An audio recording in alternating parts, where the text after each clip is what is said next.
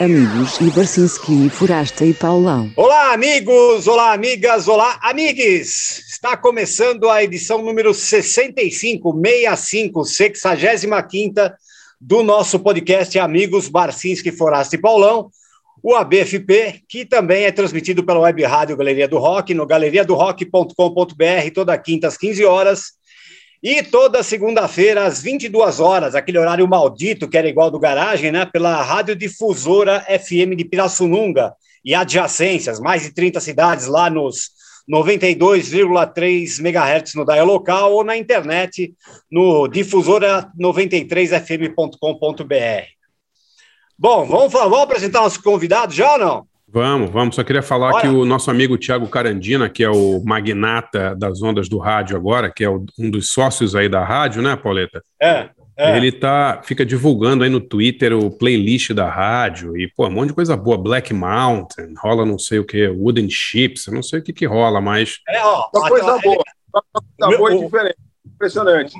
O meu programa lá, o Pauleto 8090, é todo sábado às duas da tarde lá na, na difusora lá. Pô, que legal, né? Que legal. É, pô, tá, tá, até eu cavei uma boquinha lá. Agora, será que a galera, a galera para de ouvir Leandro Leonardo, o Vitor e Léo e tal, para ouvir Wooden Chips? Pô, isso é bacana, né? Você tá por fora. O lugar mais roqueiro do, desse país aqui é o interior do estado de São Paulo. Eu sei, eu, por isso eu que eu acho legal. Tô falando, tô, não, tô, não é um desafio, é uma, uma pergunta sincera. Muito legal. É bom demais. Bom, vamos, vamos apresentar nosso convidado aí, vai? Vamos lá. Bom, ele tem, tem mais de 30 anos de carreira, é, 25 anos mais ou menos aí no, no, no, Jornal Globo, né? Fez de tudo lá, né? Redator, repórter, colunista, crítico. Pô, ele editou, cara, aquela coluna Rio Fanzine, pô que já começou lá no final dos anos 80, que falava de, de, de monte de banda legal. Foi, foi lá a primeira vez que se falou de Planet Ramp, de Rapa, é demais. E aí, pô, é, nosso convidado também, oito anos como colunista da, de cultura na Globo News, né, no, no, no programa lá, naquele programa Estúdio I. É, Teve, uma, teve também a participação em rádio, pô, na, na Fluminense FM. Ô, Barça, você lembra do Tom na. na, na, na não, já entreguei claro. aqui, mas você lembra, você lembra dele na Fluminense? Claro. Na verdade, na verdade o, o, o, nosso convidado ele é onipresente assim na, na, na minha vida é, de, de jornalista e de, de fã de música também, porque eu acho que qualquer é. pessoa que, especialmente que morou no Rio de Janeiro nos últimos 30 ou 40 anos, que gostava de um som mais alternativo, lia né, o nosso, nosso convidado, é, ouvia ele na, na rádio é, e tal. É, ih, puta vida. A tem gente aqui já tem, também, né? É tudo coroa, mas agora 30, 40 é, pois anos. É. Ué, mas não é verdade? Deixa eu falar, pô. É, eu conheço o André do tempo que ele tinha cabelo e o Forasta quando tinha cabelo preto, né? Então, então exato, pô. É. Mas eu... eu tava olhando aqui, eu esqueci de falar dos livros dele, pô. Heavy Metal, ah, é. Guitarras é. em Fúria, Songbook do Paralama do Sucesso, a coletânea do Rio Fanzine, que é legal pra caramba, eu tenho aqui, que é junto com o Carlos Albuquerque também, né? E, uhum, pô, parceiro lá de coluna. É, exato. E, e, aí, pô, e hoje ele está ativo nas redes sociais, passa dicas cultural como personal informer. Sim. Estamos aqui com o nosso amigo Isso. Tom Leão. E aí, Tom? Tom Leão, bem-vindo, Tom Leão. Muito Boa, obrigado Tom. pelo convite, rapaz. Muito obrigado a todos pelo convite, que eu também igualmente curto todos vocês, todos vocês há muito tempo. A gente, tá, a gente faz parte do mesmo, do mesmo metaverso, né? Sim, é, sim. O, Tom, o Tom Leão, Ô, Tom, você é um então... cara que eu nunca conversei, assim, pessoalmente, mas você faz parte da minha vida há mais de 30 anos, pô. pois é, não, e eu, eu encontrava o Forasta também, em, sei lá, em convenção, coleta, é, coletiva, essas porra toda, cinema, mas a gente só se via de longe, mas não se falava, mas a gente sabia que um curtia o outro, mas a gente é, nunca foi informalmente é. apresentado, isso que é engraçado. Tom, você sabe, Tom, hum. você sabe o Rio Fanzine é uma coisa que eu nunca te falei, vou aproveitar para te falar. O Rio Fanzine é um troço que foi tão importante para o Brasil, que não é só para o Rio, porque muitos, não, não. muitos jornais se referenciaram uhum. e começaram a ter colunas, sessões de cobertura da cena cultural, musical, artística, nova, jovem, uhum. etc., por causa do Rio Fanzine. Então, chegou uma hora que você Sim. chegava lá em Pernambuco, chegava lá em Limeira, chegava lá. O, o Folhatim, inclusive, que eu fiz de, bem depois do, do, do, Rio Fanzine, a galera aqui também, todo mundo participou, tinha um pouco essa lógica, mas veio bem depois do Rio Fanzine, e foi, foi foram coisas que muita gente falou, pô, se os grandes jornais fazem, por que, que eu não vou fazer aqui? Aí tinha um maluco da cidade lá que fazia também. Tinha Isso. O, é. o Tom Leão de fora. Eu, é, eu, conheci, eu, eu, conheci umas pessoas assim por causa do Rio Fanzine, por exemplo, só para falar rapidamente, né, já que você botou o assunto. É, teve, tinha uma coluna dupla no estado de São Paulo que os caras me falaram: ó, a gente só criou a coluna por causa do Rio Fanzine. Eu não me lembro o nome da coluna. Era aquela página dupla também, muito parecida do Rio Fanzine. Marginal e, Tietê Fanzine. e, e, e, tinha muita gente pelo Brasil afora, né? Quando eu ia abrir para o rock, para os lugares assim, a galera vinha falar comigo como se fosse um jornal local, né? Mas por quê? Porque naquela época o Globo tinha grande penetração, né? Ia para as principais capitais, pô, anunciava em rádio e tudo mais. Sim. E, e, a palavra, e o nome Rio Fanzine, eu vou até vou contar isso, né? A Ana Maria Baiana, antes de ir para Los Angeles, ela que jogou no meu colo, né? Ela tinha a coluna dela e falou: ó, não quero perder isso aqui. Você pode continuar, eu e o Calbook? Vamos continuar, mas botar o nome de vocês, alguma coisa de vocês? Aí ela pensou assim: pô, vamos botar Rio Fanzine, Rio, por quê? Ia ser só fanzine, mas ela falou, vamos botar Rio, porque o Rio estava muito desprestigiado, não tinha nada assim. Na área de dentro do jornal não tinha nada na área de música que falasse do Rio, assim. Vamos botar Rio só para botar a cidade no mapa, mas é fanzine. Então a gente foi como Rio Fanzine mesmo. Mas ela que deu a dica de botar o nome da cidade. Que legal. A princípio ia ser só fanzine mesmo. Não, porque e, fanzine e... era algo que eu já fazia, então era normal se chamar fanzine. Era uma coisa que eu já fazia desde moleque, então. E a maior, a maior dificuldade sua, eu tenho certeza que não foi fazer fanzine, foi achar a vida cultural no Rio, né, Tom? É, por, não. Pô, é, já, sim. começou sacaneando, hein, pô.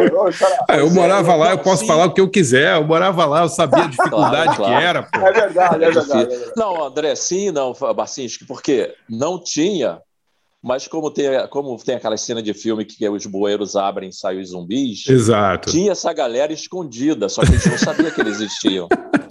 O Rio, é, o Rio Fanzine ajudou a tirar do bueiro esses zumbis. É Por verdade, exemplo, não. O, o, total. O, o Calbuque sempre ri quando a gente lembra.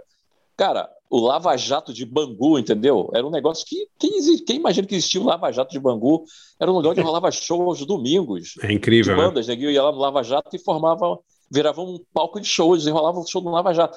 Quer dizer, essas coisas a gente foi descobrindo, né? Sim. não sei que é lá, o Centro Sim. Cultural lá de São Gonçalo, lugares que a gente, mesmo estando no Rio, a gente não ia, né? Não claro. conhecia.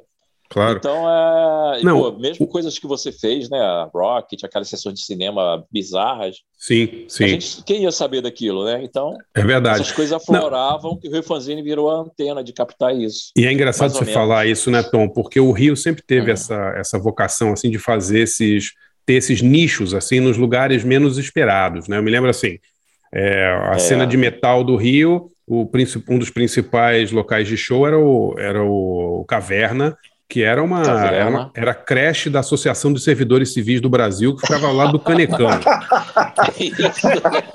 domingo, era, não, era domingo, era os domingos. Era domingo, mas era, era um domingo. lugar bizarro, porque tinha é. assim, turma da Mônica pintada nas paredes e tal, e domingo tinha show Isso. do Mutilator, né? Da, do, é. do Sepultura.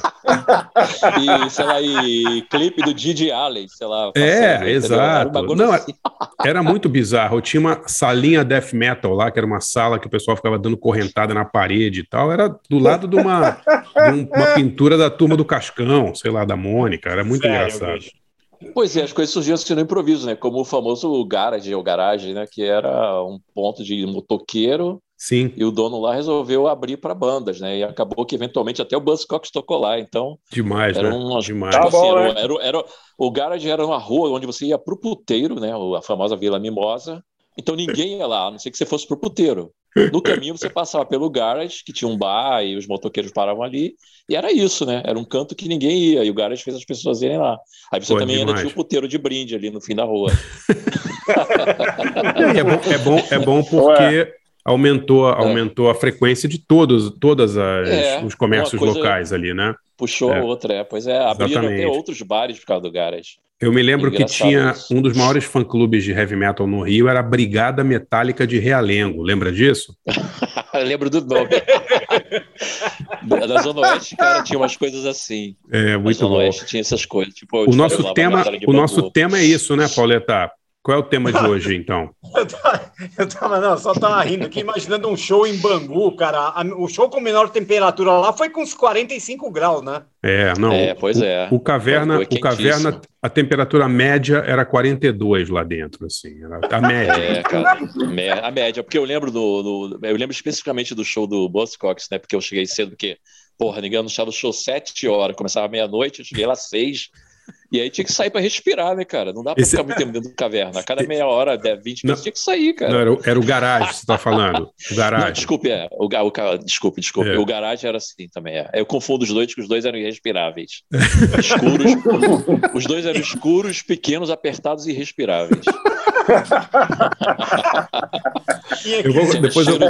Tinha cheiro de suor, de jaqueta, de, de porra toda lá dentro. Depois eu vou contar a história do Raul, um dos donos lá do caverna. Lembra do Raul? Também de nome, eu não, eu não lembro dele agora de, de, de, rosto, porque muitas dessa galera eu conheci de nome, né? Eles mandavam carta. Vou falar rapidinho então. Gente. O Raul era o, um dos organizadores dos shows lá, e toda vez que ele subia para anunciar o show, o pessoal, é, o, o recebia aos gritos de pau no cu do Raul. E era um grito que durava a tarde inteira. Que carinhoso. É. E aí, eu não me lembro se o Raul morreu, aconteceu alguma coisa, teve uma homenagem ao Raul, e o, foi uhum. esse grito também na homenagem ao Raul. Raul. Não, total, né? É, foi porra. justificado, pô. Foi lógico. Ai, cara, Tinha que Bom, ser. Nosso Mas, tema, assim, Pauletar. Qual é o, o nosso... tema, então? Ah, o tema é o seguinte: é um tema que, assim, como vocês estão ouvindo o Marcins que o Tom Leão falar, aqui em São Paulo, acho que injustamente a gente chamava o Rio de Janeiro de túmulo do rock. Então a gente quer saber. É, que era uma resposta, né? É. Ao lance da é Bossa Nova, do samba, de túmulo do samba, né? É, exato. É. é. Eu acho que acho que até esse, esse, essa frase pegou justamente por causa dos shows. Que assim, a, a frequência de show aqui em São Paulo, principalmente de bandas internacionais, era bem maior do que no Rio. Mas Sim. assim, não que no Rio não tivesse esses nichos todos aí, né? Mas em, uhum. aqui em São Paulo pegou, aqui Rio de Janeiro, túmulo do rock. Então a gente quer saber, o nosso tema de hoje é interrogação. O Rio de Janeiro é o túmulo do rock?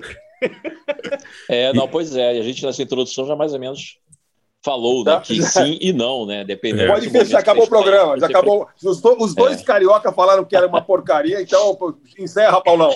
Valeu talvez, aí, galera. Talvez, então, a gente vai provar aqui. É, talvez o é Rio é de Janeiro seja, mas a cena alternativa do Rio não seja, né, Tom? Mais ou menos isso, né? Isso, isso. É mais ou menos isso. É uma coisa é. que sim e não, né? Porque existem os lugares de resistência, né? Como se fala hoje, e algumas coisas continuam existindo que a gente nem sabe nesse momento que a gente está falando, estão aí. É, Inclusive, verdade.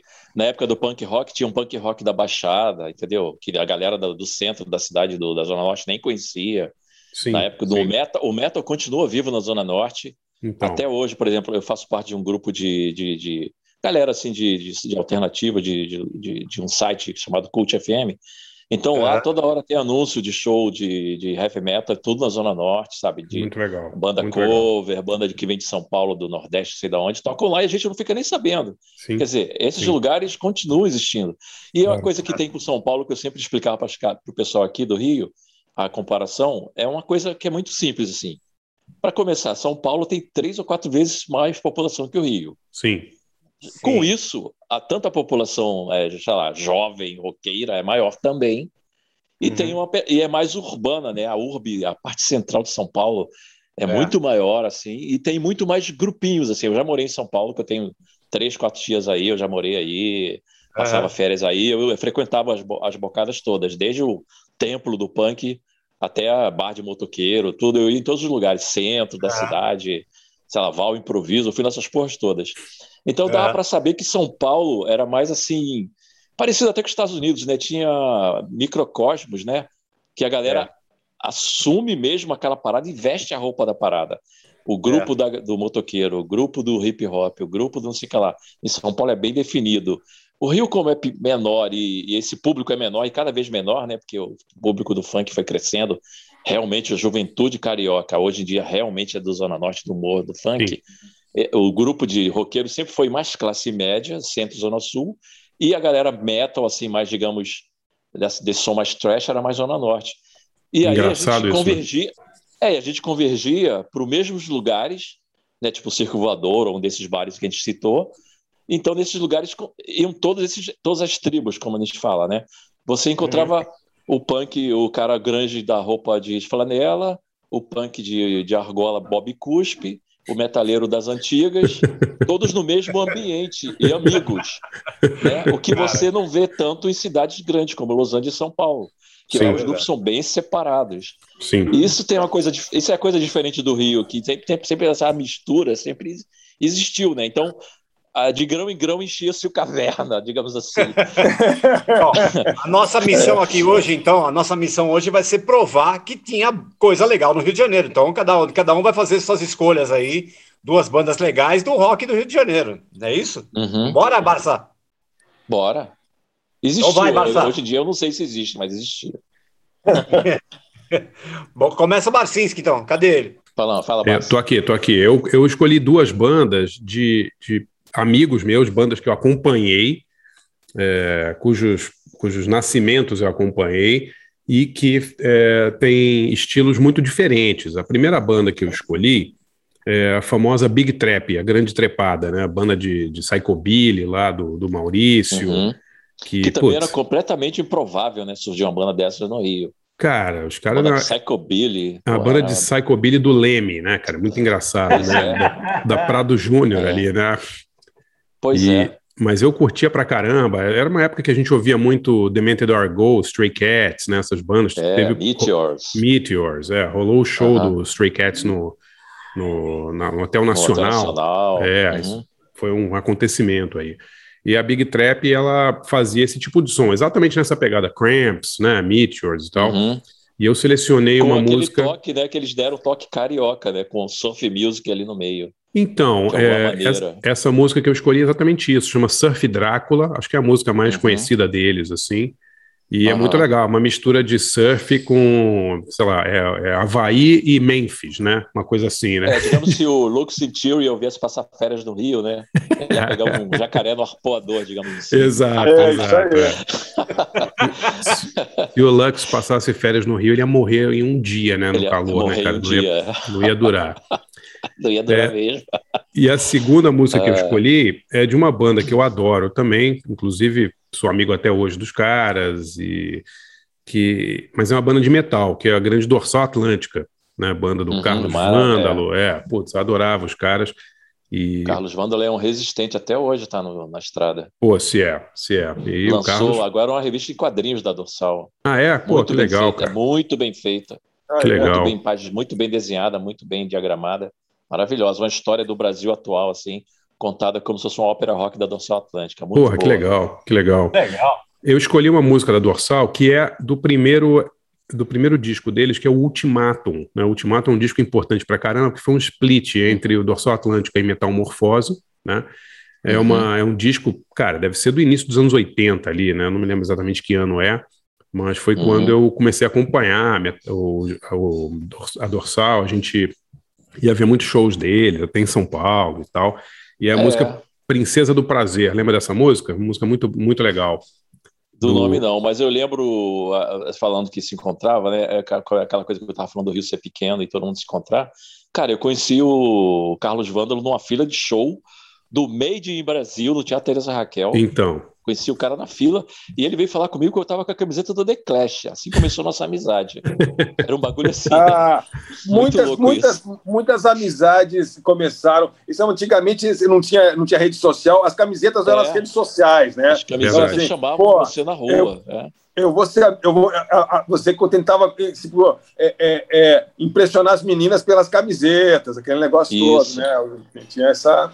Muito legal. É, teve, teve, duas amizades que eu tive assim, né? Essa do Carlos, ele veio falar comigo na fila do show do Made in Brasil. Olha só, eu tava com a camiseta do Clash, mas não tinha show nenhum na cidade, a gente ia ver todos. Made in Brasil. é. E uma vez eu tava, e, e, outra vez eu tava descendo a Augusta, né? Quando eu ia passar as férias na casa da minha tia, eu ia lá na loja de discos. E dois malucos passaram na, na, no sentido contrário e me viram com a camiseta do Sid Vicious fazendo aquele sinal de foda-se, que é o dedo do polegar Sim. no meio, né? Dos dois. Aí, neguinho, os caras ficaram me seguindo. Eu falei, que porra é essa?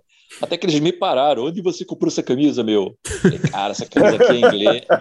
Essa camisa aqui é inglesa, que um amigo meu inglês me deu de presente, foda pra caralho. Eu virei amigo dos caras, os caras chegaram até a formar uma banda de punk chamada UTI, Ah, o TI. Um é, eu lembro do TI. Que legal, cara. Que legal. o Alex Pulga e o outro cara não me lembro. O Alex Pulga eu fiquei amigão assim depois. Pô, Era que vocalista. legal. Que legal. Outro que eu conhecia assim por causa de camiseta. Bacana, né? Muito legal. muito legal. Então vamos ouvir aí o Big Trap, Grande Trepada com Surf Drácula e Dorsal Atlântica com é, Princesa do Prazer. Já voltamos aqui com Tom Leão. E.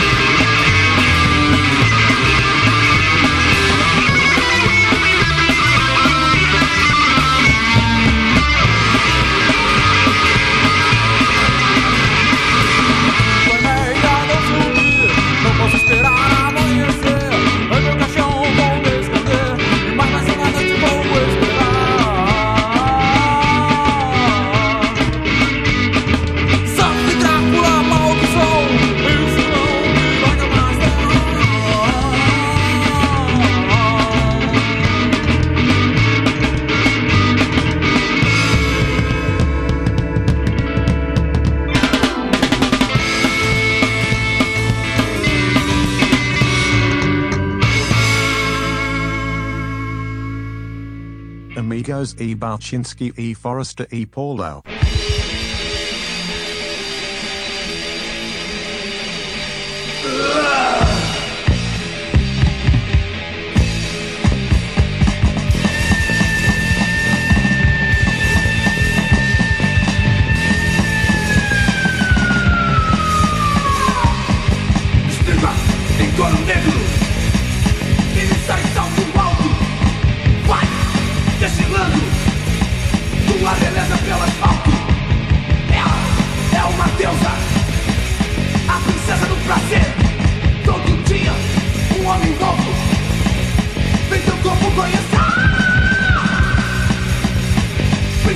Brasil.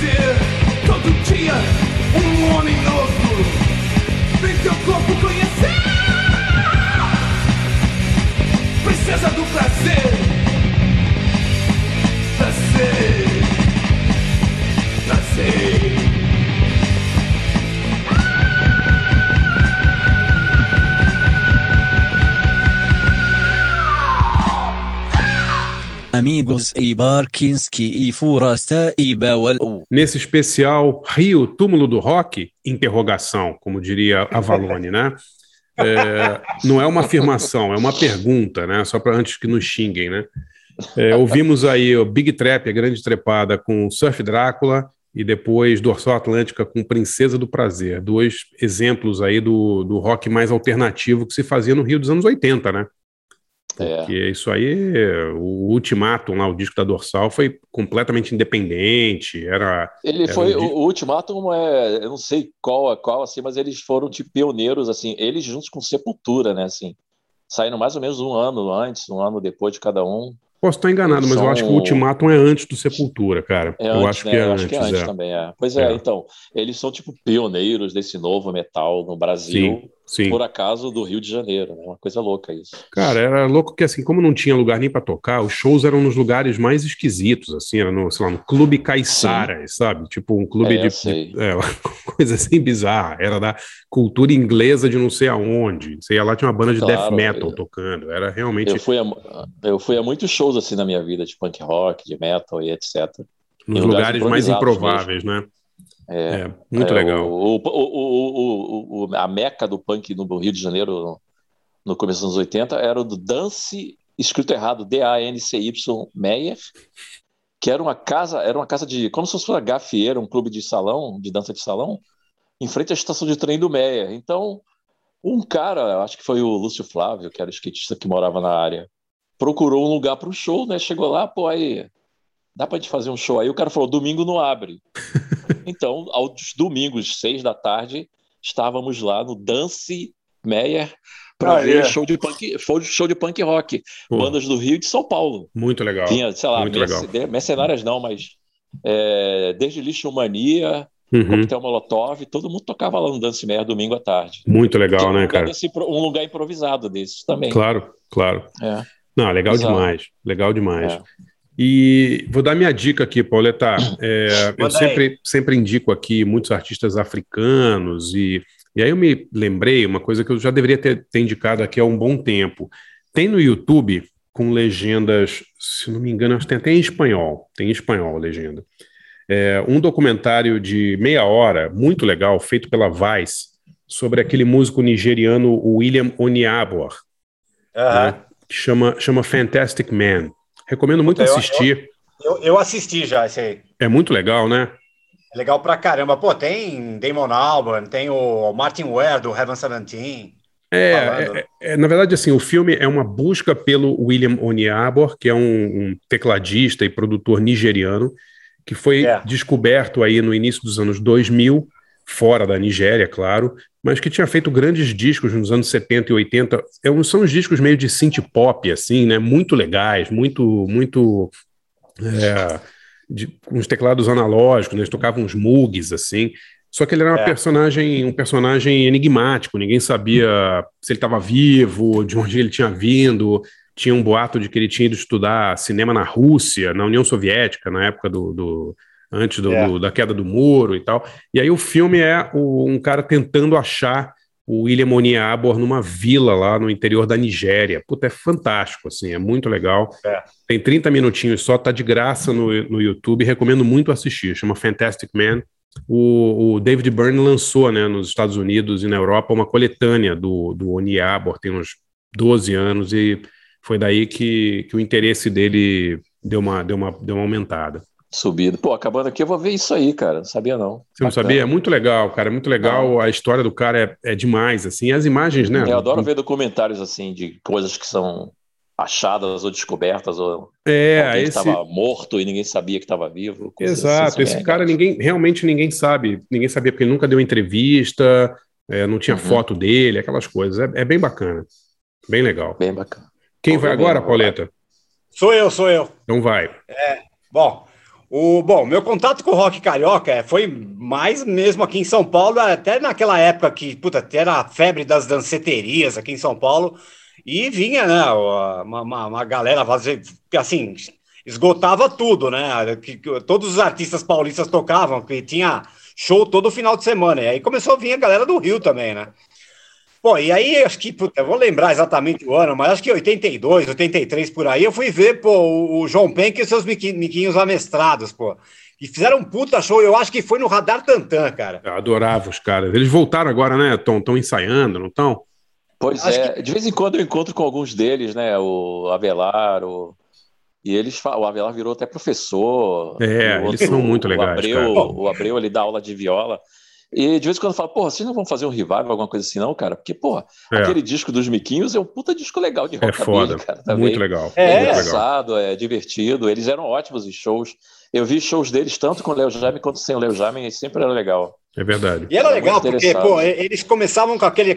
Eles começaram naquela coisa bem devagar mesmo, né? Como você tinha falado, né, Tom? Que os caras eram uhum. classe média ali e tal. Os caras moravam a maioria tudo no mesmo prédio, se eu não estou enganado, né?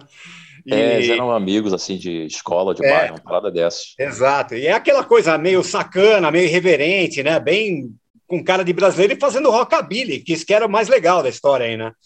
Pois e é, é. pô, a banda tinha uns 10 caras ali, selvagem é, a banda tinha, muito, é, tinha muita gente rotativa, né? A banda mudava, assim, é, é. nos shows, entrava um, entrava outro. Tinha uma base de quatro ou cinco, mas tinham outros que eram rotativos, assim. Entrando, é, Bob sabe? Galo, Avelar, o Léo Jaime começou lá, né? Mas depois... É, o Léo Jaime ficou um tempo. A entrevista do Léo Jaime, que, é, ele saiu logo no começo porque falou, ele falou, eu lembro que ele falou assim, o Léo Jaime, ele falou, ah, eu resolvi sair porque eu tava afim de fazer uma carreira e tava precisando ganhar dinheiro, porque os caras não levavam a sério, entendeu? Não dava, claro.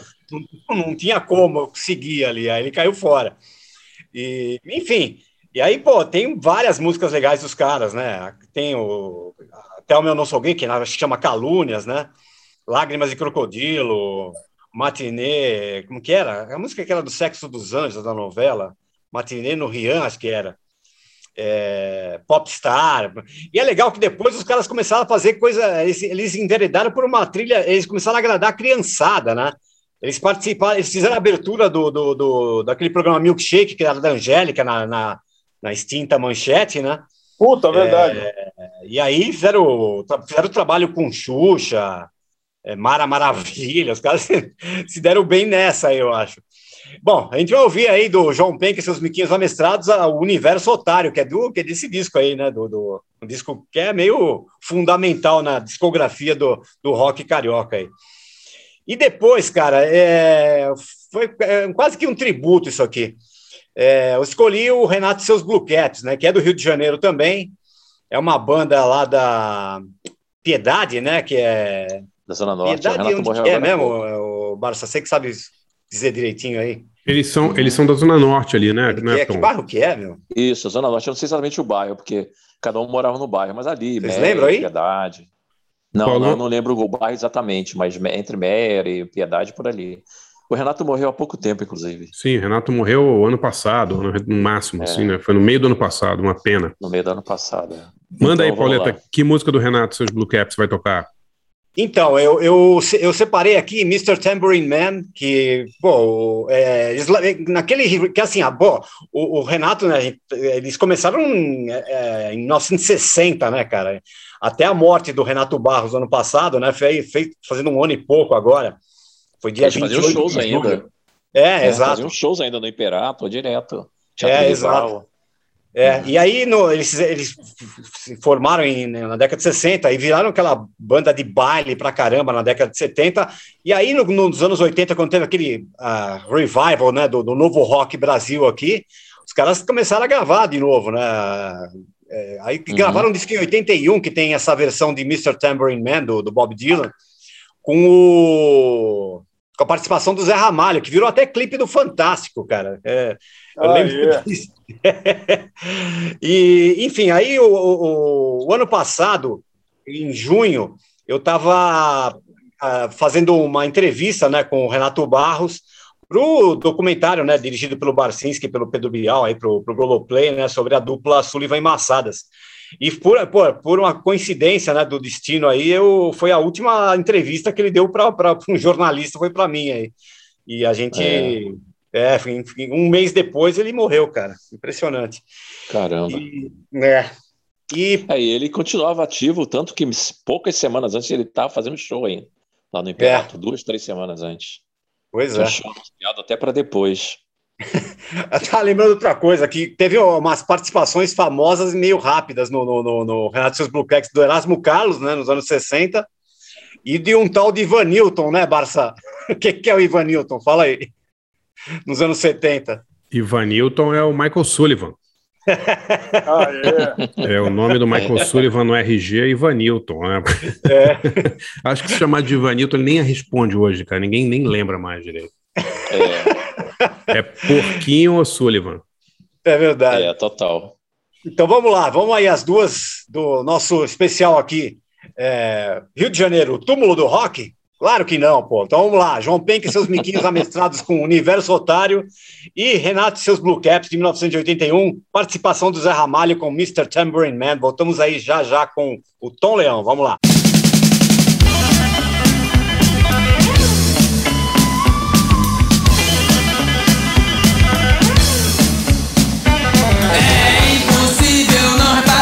Maluco estudante vai ficar. De tanto estudar pro vestibular Ele vai se transformar. Num babacão Num babacão Não sai nem pra pegar no cinema. É do tipo de garoto que não dá problema. Não serve nem sabe, nem mesmo namorar. Porque ele é Um babacão Um babacão virar universitário Revoltas vão postar no seu diário. Só que nada disso nunca vai dar pé Porque ele é Um babacão Um babacão Um belo dia vai se apaixonar E com uma virgem burra vai querer se casar. E o filho obrigar a estudar Pra se transformar. Num babacão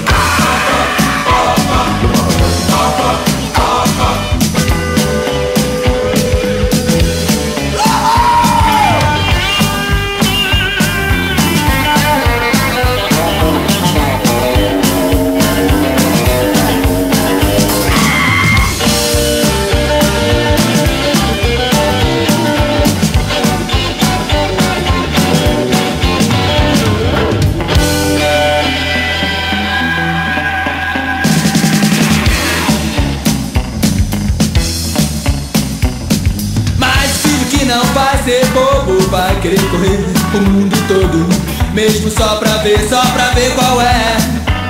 Ele não quer ser um babacão.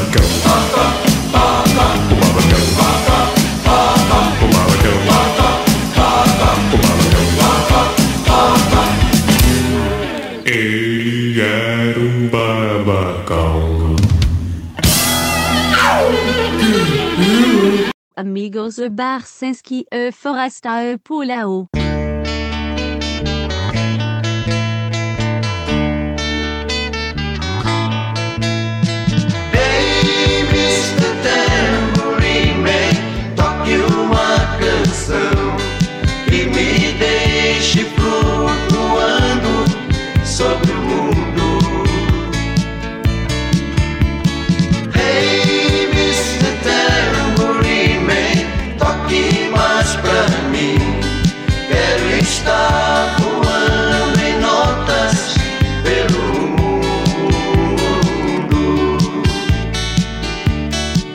essa mágica viagem que me leva pelo céu, entre estrelas de papel, pelo céu da minha.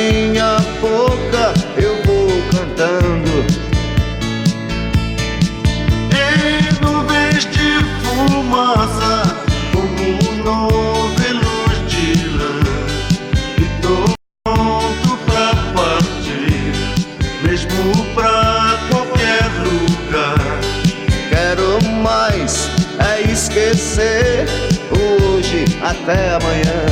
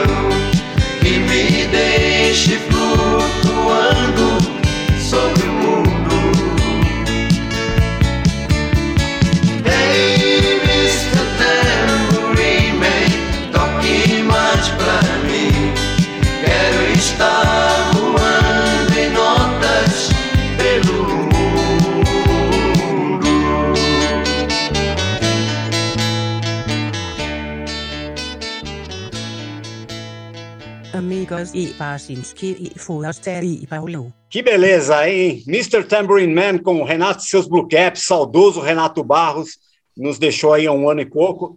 E, de- e antes, né, João Penck e seus miquinhos amestrados aí com o Universo Otário. O... Cara, falando de miquinhos, eu me lembrei, você estava comentando, é, Aham. nessa coisa de não ter lugar de show no Rio, né? Qualquer lugar a lugar.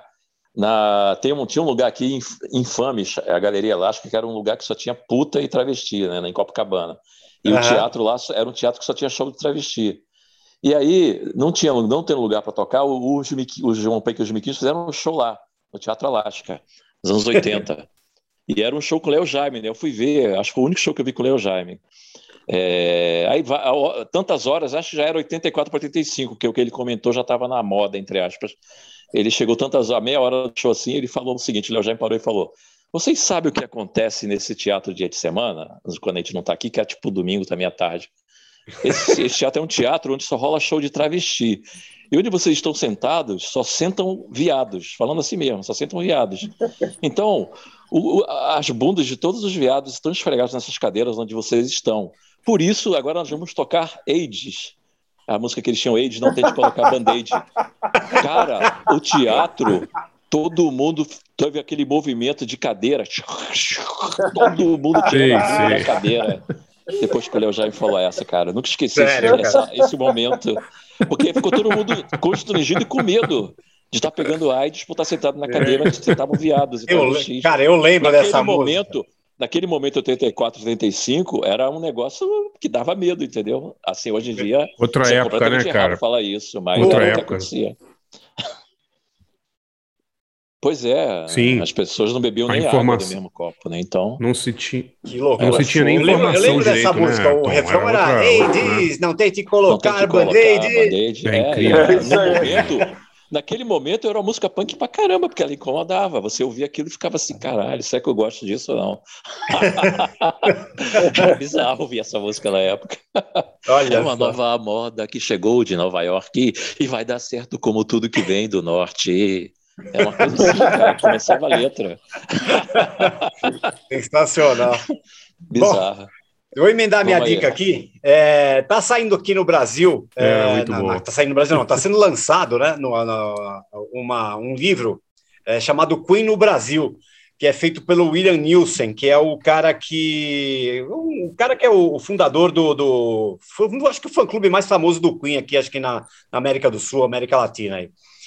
E é um livro lançado, puta, é todo independente, e fala sobre. Está fazendo agora, né? 40 anos da, da primeira turnê do Queen no Brasil, em 81, né? E esse, esse livro é justamente sobre a, os shows que eles fizeram em 81, aqui, em- eh, na- na- teve um show no Morumbi, né, que foi famoso, e de Uhum. 85 no Rock in Rio. Cara, e é um trabalho cheio de foto de arquivo do, do próprio Nielsen, e ele conseguiu fotos também com o Road do Queen, o Peter Hins, é, e pô, tem depoimento de Billy Bond, Paulo Ricardo, e o prefácio foi escrito pelo, pelo, pelo, pelo- por um cara chamado Tim Staffel, que era o cantor daquela banda Smile, que é, que é o pré-Queen, né? E, Uhum. e o lançamento agora é dia 7, cara. É, é- Esse show do cara- Queen de 81, cara, foi um marco em São Paulo, porque Foi. Pô, foi, um, foi o primeiro grande show, eu acho, de rock. Eu fiquei sonhando em ver esse show na época, não podia ir, assim. Falei, caralho, Queen tá tocando ali em São Paulo, não posso ir, tava na escola. sei lá o quê, não tinha como ir, não tinha dinheiro, não tinha nada. Falei, caralho, Queen, eu fiquei muito mordido de não ter ido nesse show. É, isso, esse, livro, esse livro é um puta, o livro tem um acabamento fodido aí.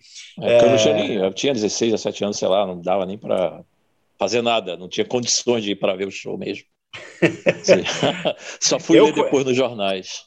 Eu fui nesse ah, show a do gente Mundo veio lá de Piracicaba, teve excursão. Aí veio um, vinha um ônibus, aí enchia, enchia a galera, mais perto do Rio de Janeiro, claro. Aí enchia a galera da molecada lá, acho que eu estava no primeiro, que é 80 ou 81, não lembro. É... 81. 81. 81. 81, é 40 é, anos teve, agora. Teve, teve excursão é, também é. do Rio, mas a galera é mais velha que eu, não tinha condições assim na época mesmo. Foi 20, agora, eu, eu falo, 20, 20 e 21 de março de 81. eu não vi o Queen porque estava tão longe onde eu estava, na época não existia telão, eu não tinha inventado o telão ainda. É, então você ia é. ver os caras lá do raio que parta no Morumbi, longe pra caramba. Longe. Diz que era o Queen lá, não sei quem estava tocando, mas disse que era o Queen a, que estava tocando lá. A, a, minha mesma experiência que eu tive, é, Forasta, aqui, foi com o show do Kiss, o primeiro show do Kiss no Maracanã. Sim. Foi meu, foi meu primeiro grande show de rock. Eu fui, matei aula, meu professor me deu zero, caralho, que Falei, não, vou no show do Kiss, foda-se. Falei, cara, o cara me deu zero e pronto, ficou por isso mesmo. Aí eu fui no é. show, né? E a mesma experiência. Aí nesse dia eu consegui, era, não só era perto, como eu consegui comprar o ingresso e tudo mais. Mas o... eu fiquei no meio de um nada, ouvindo alguma coisa e não vendo nada. Mas era o show do Kiss. Tá não valendo, menor tá ideia, valendo. porque aquele Maracanã gigantesco, lotado pra caralho, cara. Não dava pra saber o que, que tava acontecendo. não tinha telão, não tinha nada. Era só aquele bom, bom, bom lá no fundo e alguém se mexendo em cima de um palco. Foi o que eu vi daqui. eu, esse show, não sei se foi 84. 83, o Kiss. 83, acho 83, 83, é. 83 o Kiss, é. é. Antes teve, teve Police no Maracanãzinho, foi antes, não foi? 82? É, foi Police? antes. É, é. Police foi um pouco antes. É. Mas esse foi o grande, o primeiro grande show de rock, eu acho que do Rio foi esse do Kiss. Sim. No Maracanã lotado, cara. É. E, e, teve aquela comoção na cidade, porque as, as, a, os evangélicos dizendo que era o grupo do demônio. É, é que eles iam matar pintinho, né? É, eles que iam matar pintinho. o meu profe... Aí um dos meus professores, né, que é esse que eu falei que eu me estressei, eu falei que eu ia. Eu, Porra, quem for nesse show, vou dar zero, sei lá o que. Eu falei, eu vou nesse show. Era professor de matemática. Pô, discuti com o cara na sala, maluco. Eu falei, ah, eu vou te dar, vou te dar zero. Não, eu vou no show. Foda-se, eu vou no show, caralho. Claro, assim, pô. Esse nível, cara. Porra. Tu brigava até em sala de aula pra ver um show de rock, caralho.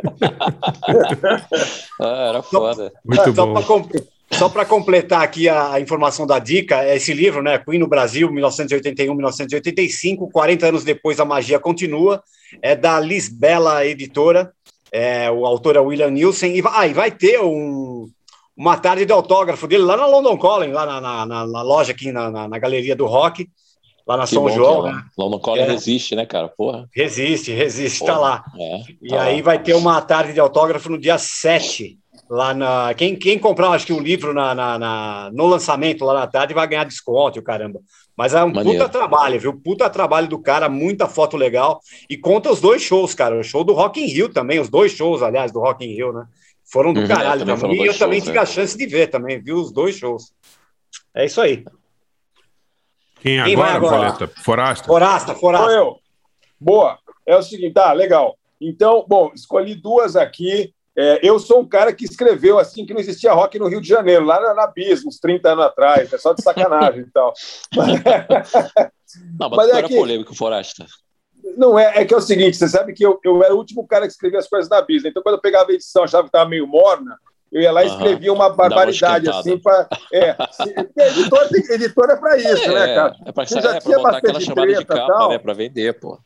É claro, se já tinha bastante é. treta, aí eu ficava na minha, tô tranquilo e tal. Mas enfim, uhum. mas é que eu acho que eu acho que tinha uma essa visão também que de um lado as gravadoras estavam todas lá, então vamos dizer o business ali, né, tinha um lado muito uhum. mais forte do que, do que, em qualquer outro lugar, do que São Paulo e tal. E tinha essa essa inveja do paulistano também, do paulista, do Brasil inteiro. É, com relação ao Rio, né? Enfim, é, acho que também tinha um pouco essa, esse rancor, vamos dizer assim. Mas, uhum, mas um fato é o seguinte: né, tem, tem esse lado. Mas, enfim, eu peguei, porque, claro, evidentemente que tiveram grandes bandas, como você falou, eu acho que talvez não exista mais. É, não exista mais rock em lugar nenhum, muito menos no, no, Brasil e muito menos no Rio de Janeiro. Mas tem outras coisas melhores ou diferentes. Eu acho que não tem esse, essa, essa coisa, eu vou sair de casa para ir não sei onde para ver. Você não faz com uhum. funk, talvez você não faça com sertanejo, talvez você não faça com outras coisas, né? É. Como era antigamente. É, não, tem mesma, assim, é, não tem essa mesma, não é? Essa mesma vibe, né? Não é assim, não é Aí, igual você pegar o ônibus para ir não sei onde lá para ver um vídeo, aquelas coisas assim, que, bom, hoje é, é muito melhor, evidentemente, a gente tem muito mais acesso. Mas, de qualquer jeito. Cara, já peguei ônibus que... para ir pro, ver, ver, o, ver clipe do Joy Division no Carbono 14. Aê! Aí, hein? É, eu fazia isso, mas eu morava em São Paulo, porra. Ia passar, o, ia passar o show do URG, né? Aquele festival, ia passar o clipe do Love Tears Apart na, na programação. Cara, eu fui para São Paulo para ver essa porra, cara. Falei, caralho. É, do caralho. É, é foi, eu, eu ia para comprar disco na Woodstock, na época que não tinha, só tinha disco na Modern Sound no Rio, né? Você lembra, é. Tom? Era o único Sim, lugar que tinha. Pô, e era caro, né? Era muito caro. Os caras metiam a mão, é. Tudo ali disco importado e tal. A gente ia de ônibus juntava quatro amigos, rachava a passagem, um levava é. o dinheiro dividido por quatro para comprar um ou dois discos nacionais, né? Que saíram, tinham saído pela Porra. Cogumelo, aquela coisa. Né? Isso, era isso é. aí. Claro. Assim ah, era. Tu falou Bom, da me... Modern Sound. Ah, falar rápido Diga, da Modern Sound. Aí, manda aí. O, era a única loja que tinha que chegava realmente a maioria dos discos bons, né? Mais do que na gramofone. Então a gente não conseguia comprar, que era muito caro, né, cara? Porra, tinha que juntar um, dois meses de dinheiro para comprar um disco. Aí, o, o, uma certa época, trabalhou lá um cara que a gente chamava aqui de Zezinho Ramone, que ele era igualzinho o Ramone, igualzinho, parecia o Joey Ramone, só que não era tão alto. Aí o Zezinho, sabe o que ele fazia pra gente? Ele falava assim, ó, compra um disco que tenha aquele carte que abre, aquela capa que abre, que eu, eu boto para você outro ali dentro, tu paga um e leva dois. O cara fazia isso pra gente, cara. Que caralho. Eu comprei, eu, eu comprei, aquele disco, eu comprei aquele disco do Bauhaus, o Mask, que ele abre, e uhum. dentro, eu botei, dentro eu botei o disco do Berlim, o EP do Berlim dentro, que dava certinho ali, ele fechava, eu pagava um e levava dois. Fudido isso, é. Pô, Zezinho, Zezinho Ramone vai pro Ramone. céu, cara. Vai, vai pro céu direto. Pro, Sim, ele, ele, já foi pro céu, porque ele já morreu. Ele vai ah, pro céu, direto. ele vai pro céu e a Modern Sound foi pro inferno, que fechou, né? Graças ao Zezinho Ramone. Não, a Modern, a Modern Sound foi pro saco, né? É... Essa história é incrível, Bom... o Zezinho era muito legal. É... Ele parecia Bom, um personagem ó, do High Fidelity. O, o, o, o, o rock do Rio de Janeiro é, aliás, uma das coisas porque aqui também que o pessoal implicava em São Paulo é que era muito leve, tinha muito, muito rock bem humorado. Claro que São Paulo também tinha, mas acho que até por quem mora em São Paulo tem mais razões para ficar mal humorado, porque a cidade é horrorosa, a cidade uhum. assim muito mais desagradável para você viver. Então acho que as pessoas, por muitas razões, podem ficar mais putas da cara. Mas, é, é mas o, o Rio, da cidade Rio, influi, né? Isso é óbvio. É, lógico. E o Rio, o Rio, o samba, o samba tinha humor, também São Paulo também tinha, evidentemente, mas o Rio tem, digamos, tem uma leveza diferente. Estava falando aí dos biquinhos, por exemplo, né? Uhum. É psychobilly, uhum. leve, é um negócio, né? Uma coisa diferente. Uhum. Mas enfim, o Big Trap, né? Enfim, mas o, o, o eu peguei aqui uma, uma duas bandas é, e as duas têm de maneiras completamente diferentes. É, o, o, humor é uma que realmente tem tudo a ver com, com esse mundo do rockabilly, do rock and roll, da, do garagem, da garagem e tal, e outra que é uma homenagem ao metal carioca, porque o metal carioca, o Barça tocou dorsal aí, mas também tem uma longa tradição aí, acho os caras mais mais alternativos, mais isolados, mais que não tinham nada a ver com o Rio de Janeiro em termos de música, era o metal metal do, do, do Rio, assim, né? Então eu peguei uma banda que é metal, metal, e, e ao mesmo tempo tem, tem, tem um humor, e eu sempre gostei desde que apareceu, essa é uma música um pouco mais recente, que é o Gangrena Gasosa. O Gangrena ah, é Gasosa... É, é, o Gangrena sempre foi polêmico e engraçado também ao mesmo tempo. Sempre foi polêmico e engraçado, é uma banda de é, saravá metal, como eles falavam tal, e sempre as letras uhum. muito engraçadas, títulos engraçados, e cacetada. Eu vi um show deles há milhões de anos atrás, e o show era super legal, né? e, era, e os caras mandavam bem. Essa música é de 2011, do, do álbum Se Deus é 10, Satanás é 666. E, e a, a, música é uma das letras, uma letra muito boa, até porque é momentosa agora, porque a gente vai ter a continuação no cinema. A, a música chama Eu Não Entendi Matrix. Que é. Que... é, é, é ele luta karatê e vai na tia do biscoito onde tem um de menor que tem um garfo só com o olho. O Playboy sente a escama no repeat do miau, mas defendem o sinistro e larga o prego em geral. É, assim, é uma coisa de louco. Enfim, é, eu não entendi Matrix com o Gangrena, Gasosa. E outra música é uma banda que o, o Gabriel Tomás é brasiliense, mas abraçou aí o Rio de Janeiro e eu acho que ele está ele, ele tá dando aí sequência para uma tradição de, de rock rock, assim, lá, que vem lá dos anos 50, 60 e chega até os, os 80 e vai em frente com Autoramas, né? Uhum. E é uma banda muito legal, enfim, e, e, e, que tem uma carreira internacional super interessante e tal. Ô, Forasta, ô Forasta o, Gabriel, o Gabriel é o segundo carioca mais paulista que eu conheço, né? O primeiro está aqui entre é nós agora, né? uhum. É verdade. Ele, o primeiro ele é, é o Bacinski, né? Eu acho que é nascido em Brasília, imagino, né? Acho que é, pelo menos. Mas, é, mas o, é, que nem o, o Barça nasceu em Nova York também. Pô.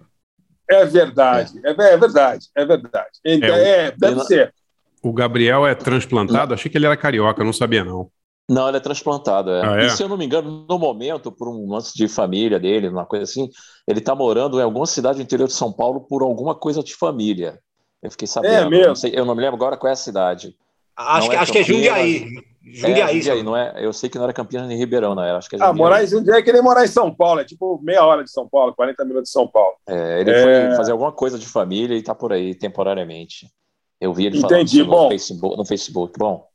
Tá. Não, então. Na volta, Gabriel... na volta eu conto a história do Gangrena, na volta aí das músicas. Boa, boa. E aí o, o, o, o Gabriel é, é, tem, uma, tem um monte de música legal do Autoramas, também uma banda uhum. que manda muito bem ao vivo, nas suas várias formações que já teve, né?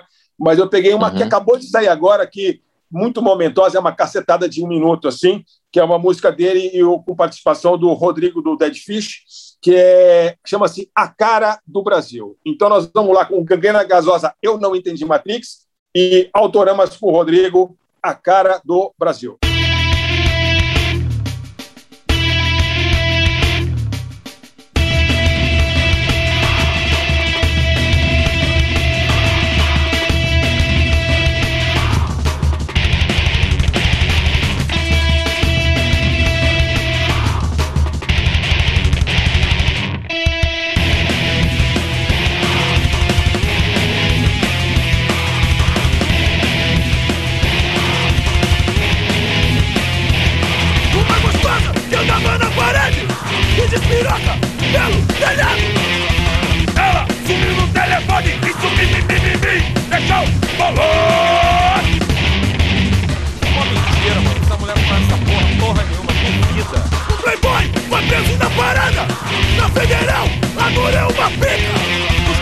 a boca do cara. Faz o quê? E daí bota um pistolo na barriga. Ele toma uma pílula, vira espelho e sai careca. Com de finas, bate uma bacia de meleca. Ele luta garané e vai na tinha do canto onde tem o de menor que vê no galo.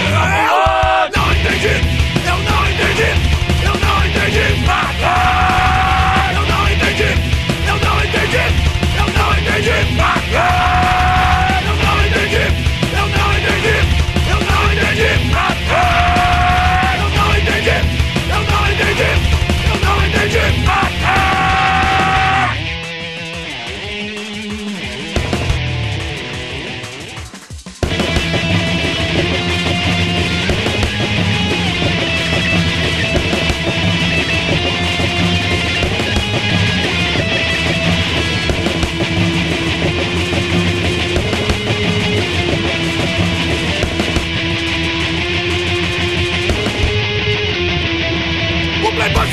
Como é do vial Mas já depende se de lago, praga em geral O desovião e vai pra terra dos cachorros O negão leva o saco de quase que é, Não entendi, não entendi, não entendi Matar! Eu não entendi, eu não entendi, eu não entendi Matar!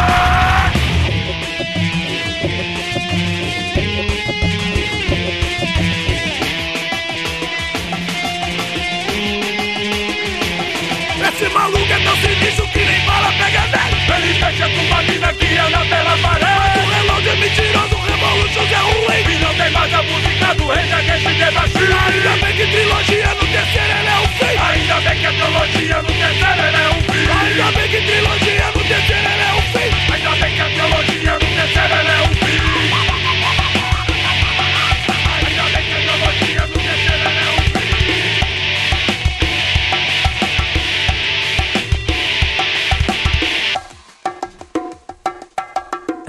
Amigos i Barsinski i Forster i Paulado.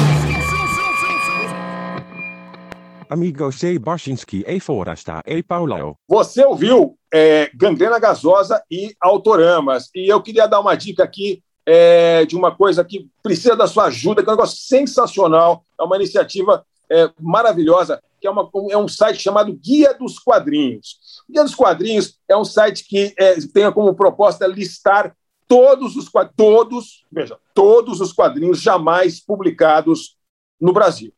É, eu lembrei do, do- Eu conheço há muitos anos a galera que faz, o Edson Diogo, que é um cara sensacional. Eles fazem com muito capricho e eles têm um Apoia-se. Então você pode entrar no guia dos quadrinhos.com e no Apoia-se para apoiar, que é uma coisa muito legal que eles fazem. E, é, e aí eu, eu entrei esses dias porque, em homenagem, lembrando do nosso, nosso grande Horta, o editor da MED, que nos deixou aí recentemente esses dias, que durante décadas é editor da, da, da, da MED, o Tacílio Uhum. da Função, né? É, e aí eu fui entrar lá no, no para ver, pô, deixa eu ver se tem MED lá. Evidentemente tinha não só MED, como todas as MEDs jamais publicadas no Brasil estão no Guia dos Quadrinhos. E eu fui lá na MED número 1, publicada em julho de 1974, é, editada pelo OTA, né? É, que é aquela em caso de fossa quebra o vidro, é a cara do Alfred G. Newman dentro daquele negócio de bombeiro, né? Aham, e aí também. disso aí, a- claro. ah, pois é. E então aí tem lá Dom Martin, Spy versus Spy, aquelas coisas todas que a gente sabe, tira sacanagem com, com isso e com aquele, e tem uma a, a paródia é aproveitando o lançamento da semana aí que está estreando hoje, oito bombas de James Bomba. É, uma, é, é a sátira dos oito primeiros filmes do James Bond, é, desenhada pelo Mort Drucker e traduzida pelo Rick Goodwin. Olha só que É, o, combinação Rick feliz. tá- o Rick é maravilhoso. Não é? Aí entre nós ainda, é o Rick. É, O Rick traduções é excelente incríveis. tradutor. Uhum. Ele traduziu todas as, todas as histórias da, da- dessa edição e de muitas outras da MED. É, Só não traduziu Spy versus Spy, mas porque não tinha, eles não falavam nada. O resto ele traduziu todo. então é o seguinte: guia dos quadrinhos.com é legal demais. Apoie, super vale a pena. E também quem curtia o Ota tem que ver aí a homenagem que foi feita no site, no site Raio Laser, que é um bom site de quadrinhos, homenagem ao nosso grande Horta. É, o, o- cara, eu tinha, Tom, eu só te perguntar um negócio aí, porque é o seguinte: você deve, você é, não, não posso deixar de te perguntar isso, que é o seguinte: você é, é, é, muita gente, você é um grande é, é, testemunha de muito que aconteceu no rock internacional, brasileiro e particularmente carioca. Talvez, não sei se alguém viu mais cenas do rock carioca nos últimos últimas décadas aí do que você, porque você não é sempre foi um cara que ia aos lugares para ver as coisas. Pois é, Cara, eu me- ia aos me lugares, conta aí, isso que é Me legal. conta aí. Não é? Isso é, é- é diferente. É, você, de fato, ia, ia aos shows, ia lá ao, ao Dance Maier, lá, enfim, desde o Meia, Uhum. desde o começo. Qual é a coisa mais assim, absurda, insana, ridícula, inesquecível que você viu do rock carioca na sua vida? Você Cara, então você presenciou. já me... É, tu já me deu até a dica que eu queria falar do Gangrena. Vou falar deles mesmo. Boa. Uma coisa que eu já, eu já presenciei e eu vou contar a história deles comigo rapidinho. Bom, a gente, para variar, pra variar, a primeira matéria com Gangrena saiu no Rio Fanzine. Eu fiz lá a Uhum. matéria Pegue Santo Ordai, Gangrena, não sei o que lá. Foi ótimo. Foi, inclusive, na virada, quando a, a coluna passou de pequena para dupla, página dupla. Pô, chamou atenção pra caramba tal. Todo mundo passou a falar de Gangrena Gasosa. Eles foram até no Jô Soares, né, cara? Então foi Caramba. uma parada. É, a- a- pô, essa matéria acho que ajudou pra caralho nisso. Ajudou. E ajudou. aí, Eu, eu, tinha uma época que eu fazia um programa de rádio na Fluminense com o André X da Plebe Hood, né, o Hell Radio. E a gente tocava tudo isso lá, né? Demos e coisas que ninguém tocava em lugar nenhum. Inclusive na própria Fluminense não tocavam. Não tocava nem Soundgarden na Fluminense, a gente tocava no nosso programa. Pra vocês terem uma ideia. Então, é... E aí a gente chamou, né? A gente começou a fazer shows do Hell Radio também num lugar improvisado, num restaurante que não abria terça-feira em Ipanema. O, esqueci o nome do lugar agora, Torre de Babel. Era um lugar que não abria terça-feira. Então a gente falou: pô, a gente pode fazer um show aí, moço? A gente conhecia um dos sócios, que por acaso agora é famosão, é o Gringo Cardia. Ele era Ah, é? um dos sócios. Tá. É, ele, ele era um dos sócios, ele até fazia as filipetas pra gente de graça, que ele gostava da parada. Então o gringo deixou a gente fazer lá, né, o Hell Radio às terças, e a gente chamou o Gangrena, né? E era a primeira vez do Gangrena na Zona Sul. Putz. Então eles já foram, que a Zona Sul, né, do, do Rio é como se fosse o Jardim de São Paulo, é o lugar da Playboyzada, digamos Sim. assim. Então a galera, eles já foram lá pra horrorizar. Eles pensaram assim: porra, vamos tocar em Ipanema? É. Vai ter que fazer uma parada pra Ipanema, né? E aí o restaurante Então- passou a não abrir as quartas também, né, Tom? quase, quase, cara, quase. Então, nesse dia, não só eles jogaram cocô de cachorro, aquelas bolinhas de cocô de cachorro na plateia, é, levaram os despachos, né, que eles costumavam levar despacho do que eles pegavam na rua. E tipo assim, mas é- era esquisito, porque a plateia que foi lá não era a plateia de Ipanema, era a plateia do Hell Radio. Então eles tentaram fazer uma coisa chocante, que foi chocante, mas ao mesmo tempo a galera ficou rindo e, e virou uma guerra de, de despacho, né? Que eles jogavam, a galera jogava de volta, guerra de cocô, guerra de despacho, e os caras quebraram o microfone, né, cara? Porra, Zona Sul, Playboy, caralho, quatro, fizeram um bom discurso, mas foi um, um boomerang, né? Que voltou para eles porque virou uma parada bizarra em si mesmo, porque quem estava lá não era da Zona Sul, era em geral, de todas as partes da cidade, principalmente ouvinte do Hell Radio. E aí, por causa disso, a gente quase perdeu a, a noite lá, né? O restaurante não queria mais a gente lá porque quebraram uma porrada de mesa. Não, só, cadeira. só porque a banda jogou Sujaram. cocô no restaurante, os caras não querem mais fazer show lá, porra, absurdo. Pô, o gringo, Dá, né, pagou o micro- o gringo pagou o microfone pra gente, que era caraço na época, equivalente a 1.500 reais o microfone que eles quebraram. Um Shure, não sei das quantas lá. E, e a gente quase perdeu a, a porra da, da nossa festa, né? Então foi legal, porque o, o Gangrena, Foi assim, legal. ao mesmo tempo que- Não, Então foi legal. assim, porque- não, eu vou dizer porque foi legal, aí eu vou contar outra história. Ao mesmo tempo que a gente promovia eles, tocava no programa, eu botei eles no Rio Fanzine, e eles fizeram show por causa da gente, eles ao mesmo tempo é, agradeceram sacaneando a gente, né? Fazendo isso, que era, era o espírito do Gangrena. A gente entendia Sim. completamente. Eu não fiquei sem falar com eles, ninguém ficou com raiva deles. A gente só ficou com raiva porque da detonação do lugar que foi gratuita, mas tudo bem. E aí eu soube depois, olha só que história bizarra. É parecido com aquele filme Cecil B. Demente do John Waters. Depois eu soube por um amigo meu que é da Zona Oeste, o Larry Anta, que também tinha uma banda, o Sex Noise, que naquele período em que eles estavam em exposição e eu estava muito famoso aqui no Rio de Janeiro com o Rio Fanzine, eles iam me sequestrar, me deixar num cárcere lá em Bangu, em Realengo, que era a área deles, para chamar a atenção da imprensa. Eu ia subir, ia ser um sequestro de verdade, cara. Caralho. Sensacional! É, o, o Larry Anta me contou isso muitos, 10 anos depois, e depois o Cid, o próprio cara do Gangrena, que acho que agora é publicitário, já saiu da banda, também me falou, não, tava tudo planejado, a gente ia passar de Kombi, a gente ia sequestrar você e você ia ficar preso em Bangu uma semana, sair do Globo, virar notícia. Caralho, era, era o roteiro tenho- do Cécio, é o roteiro do Cécio B. Demented, só É, que eu não sei se total. isso veio antes, eu não sei se veio antes ou depois, não sei se eles inspiraram o João Waters ou o João Waters inspirou eles, mas foi naquela época ali, anos 90, começo dos anos 90, Ô, Tom, 92, Bom, eu- ô, 94. Tom uma, da- uma das melhores histórias história, né? É, muito boa. Uma das melhores histórias do Gangrena também foi o dia que, que eles foram dar entrevista no programa do Zé do Caixão e só foram Aham. dois caras, né? Porque na banda inteira Eles não cabia pra lá. caralho. É, era muita gente, é. E o Mojica achou que era uma dupla e apresentou eles como Gangrena e Gasosa. Muito bom. Caralho. Eu até imagino o Muito Mojica bom. falando. Vamos agora praticamente eh, falar com o Como é Gangrena gênio, né, Gasosa." cara? É, tipo, Maravilhoso. Gangrena, o que você acha disso? E aí você, Gasosa?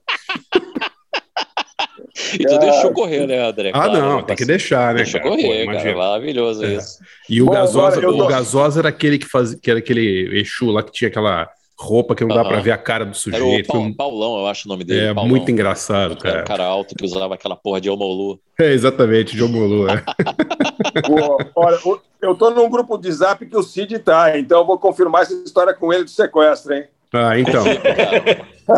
Confirma. Isso que me É o grupo Homework, é o meu grupo ali que eu montei, ele tá lá, tá na parada lá. Então eu vou perguntar pra ele como é que foi, Pô. os detalhes, É, assim, porque se, se ele soube da torturar, história- cortar sua orelha, o que, que você É, fazer, eu nunca fazer soube da história você? oficial. Eu só sei que houve a, o- a ideia do planejamento do sequestro e não sei por que que eles mudaram de ideia também. Então, seria bom o Cid te contar isso, tornar isso público. Porque essa história, essa história nunca foi fechada para mim 100%. Eu só ouvi um lado que não era da banda e outro cara falou, ah, sim, isso ia acontecer. E eu nunca soube o- realmente os motivos. O começo, e fim da, da trama, eu não sei. Ô, Tom, vamos lá. O que, que, que que você escolheu aí de bandas? Bom, já que a gente está falando, né, o rock carioca, o bazar, o, o bazar aí, o, túmulo, é, eu escolhi duas bandas, uma que tem literalmente é muito ligada a mim pessoalmente, diretamente, o Black Future, Sim, e outra é o Picassos Falsos, que é uma banda que foi sem nunca ter sido, sim. né? Tipo assim, o Black Future tem uma história muito louca que eu conto depois que a gente ouvir as músicas. Eles, eles são filhos do, da, da, da cena punk aqui do Rio, que a gente se encontrava na Lapa, sendo que o Tantão e o Satanésio, eles pensavam diferente, né? Eles não pensavam só em punk rock, naquela coisa, eles pensavam mais, além eletrônica, experimentos e tal. E se juntaram e fizeram Black Future com o baixista do Coquetel Molotov, que era a banda punk, o Omar. E eu fui, eu fui meio em iminência parda assim com eles, porque eu ajudei a formatar, eu emprestei um, eu tinha um Casiotone, sei lá, a gente Ah, é? fazia umas ideias, é, Tá. eles não tinham nada, né? Eles não tinham nada, só o baixo do Omar e mais nada. Uhum. Aí eu, eu emprestei o Casiotone, o, o, o Lui, que era o cara do Passo do de Paralamas, emprestou um boombox para fazer uns efeitos na antena. Então a gente meio que ajudou a formar o Black Future. Sim. E, e aí eu conto mais um pouco depois que a gente vê as músicas, uma história muito legal que lembra até os Sex Pistols. E, a- e, os, e o Picassos Falsos foi uma banda que surgiu num momento. Eu, fi- eu fiz uma matéria sobre a cena do rock desse pós, a segunda cena do rock carioca, junto com a Lorena Calabria, né? A gente fez a capa da Bis, assim, a segunda onda. Aí tinha o KMD5 que virou Cidade Negra, Sim. como representando a Zona Norte, o reggae, a Zona Norte, lá a Baixada Fluminense, e o Picassos Falsos representando a Zona Sul, e a Tijuca também, a Zona Norte, mas a Tijuca é a Zona Norte roqueira, é, que eles vinham numa onda como se fosse uma nova espécie de nova, nova tropicália, né, forçando muito a barra. A imprensa forçou um pouco essa barra na época. Era o super carioca, né? Era, uma, era uma releitura. O que que é o Rio de Janeiro, a cidade, a foto deles na capa, eles estão em Santa Teresa. É um rock que meio tropicaliano, né? Porque mistura guitarras com temas brasileiros que também a gente tinha um pouco de vergonha de fazer nos anos 80, 90 ainda. Sim. A gente era muito, a gente era muito inglês, né? Os paulistas eram completamente ingleses e os cariocas eram meio americanos, meio ingleses. Então a gente não, a gente não conseguia ser brasileiro, né? Então o Super Carioca, a ideia deles era, era, era trazer isso, né? O disco é um disco conceitual, né? Uhum. O Humberto F, as letras maravilhosas do Humberto. É, o baixista, o Pô. baixista era o nosso amigo Luiz Henrique Romagnoli, Nosso Minhoca. amigo Luiz, conhecido como Minhoca, era o Minhoca do Rio, o Batista Minhoca. Exato, É, tinha os, então- os dois minhocas, né? É verdade. Tinha o Minhoca de São Paulo e o Minhoca do Rio, é, pois é. É. Então, eles tinham essa ideia, era um desconceitual, né? Meio pós-tropicália, e para mostrar que o rock falava brasileiro, entre aspas, né? Era isso. É, porque o, o prim- o primeiro disco do, do, do, do Picassos, quando saiu aqui, Uhum. aqui no, em São quando pintou aqui em São Era Paulo, esse o- foi, foi Uhum. meio escuro. É, foi, não, esse é o segundo, né? O primeiro é o que tem carne e osso, né? Ah, é, desculpe, é, É. eu confundo É, eles. é. Quando saiu o primeiro disco, ele, pô, a- os, in- os influencers da época lá, né, dos anos 80, es- esculhambaram aqui em São Paulo. Falaram, É. pô, é tudo cópia de, de Echo and the Bunnymen, de não sei o quê, Isso. BBP. Foi meio Who, esculhambado. E, e, aí- acho que os caras no segundo, eles, que eles mudaram a- o conceito da banda ali. Isso, isso. Aí, né, e como eu disse, a a Biz encomendou para mim e para Lorena fazermos essa capa. A- o tema era a segunda onda do rock carioca. Eu não sei mais se a gente falou de outras bandas, mas eu sei que Cidade Negra e Picasso Falsos eram os, eram os de, de frente, assim. Então vamos ver agora nessa sequência, né? O Super Carioca com Picassos Falsos, essa faixa título, que ela é bem assim, resume mais ou menos o que eu estou querendo dizer aqui. E o Black Future, como chamada Eu Sou o Rio, que aí depois eu falo do Black Future, que era, com Eu Sou o Rio, né? é, já era um outro tipo de síntese. Eles queriam trazer, como eles, como eles eram genuinamente da Lapa, o Satanés morava ali num, num sobrado mesmo, ali na esquina do circulador, é, eles queriam trazer essa coisa do Madame Satã, do Zequete, do samba de rua, do, do marginal, né? Que naquele momento não era cool, assim. O Bezerra da Silva não era cool, nada disso era cool como é hoje.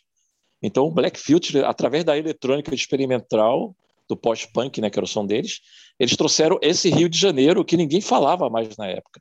Isso é muito legal. É. Eu Sou Rio é uma letra, é uma música que fala dessa coisa, que toca nesse assunto. Vamos ouvir então Super Carioca com Picasso Falsos e Eu Sou Rio com Black Future.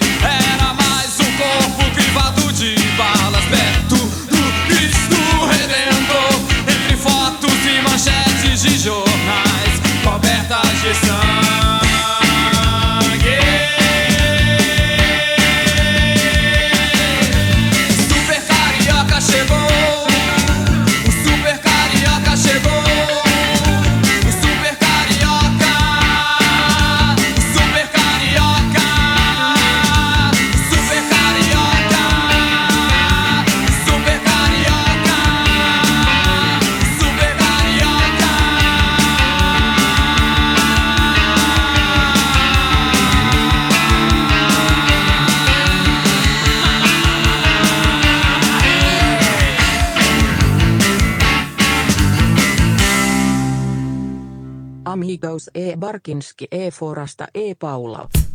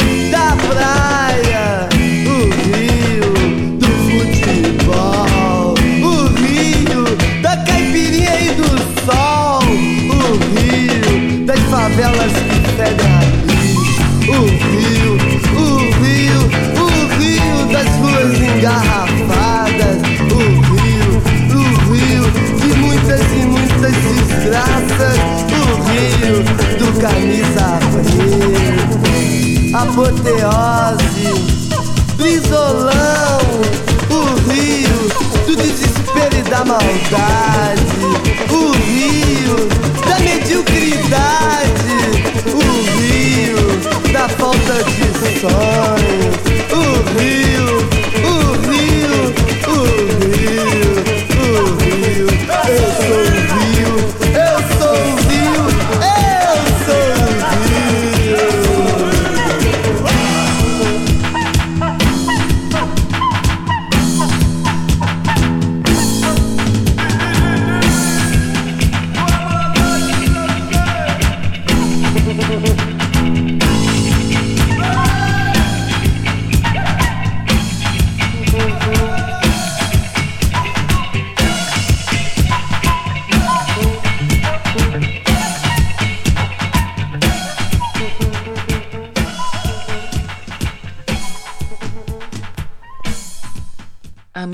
Barcinski e Forastari Paulão. Ouvimos então aí o Picassos Falsos com Super Carioca, né, a faixa título do seu segundo álbum, que é uma coisa tema, é, conceitual temática lá, e o Black Future com seu primeiro e único álbum, Eu Sou o Rio. E agora eu quero contar uma historinha dessa do Black Future, né? Como eu era envolvido com os Manda. caras, eu fiz o primeiro release, eu era meio empresário deles no oficial e tal. Quando eles foram gravar o disco na RCA, até me chamaram para ser o produtor, né? Mas eu não tinha nenhuma habilidade com produção, não sabia mexer naquelas coisas. Eu aí a gente nós escolhemos em conjunto o Thomas Papon para ser o produtor. A gente voltou Aham. no Thomas, porque a gente adorava o Thomas e ele sacava das Fininho, né? paradas. É, aí foi isso. Mas eu vou contar uma história muito bizarra, que foi engraçado. Naque- nessa época, todas as gravadoras queriam ter alguma banda de sucesso de rock, né? Todo mundo queria ter uma. A RCA foi uma das últimas assim, a, abraçar mesmo isso. Tinha poucos dias, eles não tinham muito disco de rock. Eles lançaram coletânea, né? Lançaram a coletânea do Sul, dos gaúchos, lançaram uma outra misturada de São Paulo, Minas, sei lá o quê. Eles não tinham, eles não conseguiam emplacar. E aí, o Michael Plops, que era o diretor na época, ele me conhecia mais ou menos assim, né, da- do jornal, dos lugares assim, fala, ah, de ouvir falar. Pô, me, me indica uma banda pra gente pegar e tal, bacana aqui do Rio. Eu indiquei o Black Future, claro. Aí a gente foi lá, foi muito engraçado esse dia, a gente foi lá assinar o contrato. Aí essa cena era uma cena Sex Pistols e eu meio mal com o McLaren. A gente foi lá assinar essa porra desse contrato na RCA, pô, o cara achando que tava, né? Caralho, agora eu vou ter uma grande banda de rock, vai vender pra cacete. Não sabia de nada, inocente. Não tinha ideia. Porra, ele nem nada. ouviu, né, cara? Se ele tivesse ouvido, acho que É. era. Ele não ouviu, ele não ele não sabia de nada. do jeito que era, né, cara? É, ele não sabia de nada mesmo. A gente assinou, a gente É. lá na cobertura do prédio Copacabana, pô, aquele monte de gente tosca, né? O Satanés, o Tantão, eu, todo mundo de camiseta de banda rasgada, assim, assinando com o Miguel Props. Aí, em seguida, eles, ele nos deu um voucher, porra, pra vocês irem almoçar. Caralho, a gente foi no restaurante mais caro de Copacabana na época, que era o Monte, o Monte Carlo. Ele ficava na beira do Copacabana Palace, assim, na rua do lado. O Monte Carlo, que só tinha, só tinha filé, assim, de 100 reais hoje em dia. A gente foi pro Monte Carlo com voucher, que valia lá, porque o Miguel só comia nesses lugares, né? Então ele tinha voucher de lugar caro. Aí, cara, quando ele chegou lá, o, o Metro não queria deixar a gente entrar pela vestimenta. Você não vai entrar aqui, não, cara. Porra.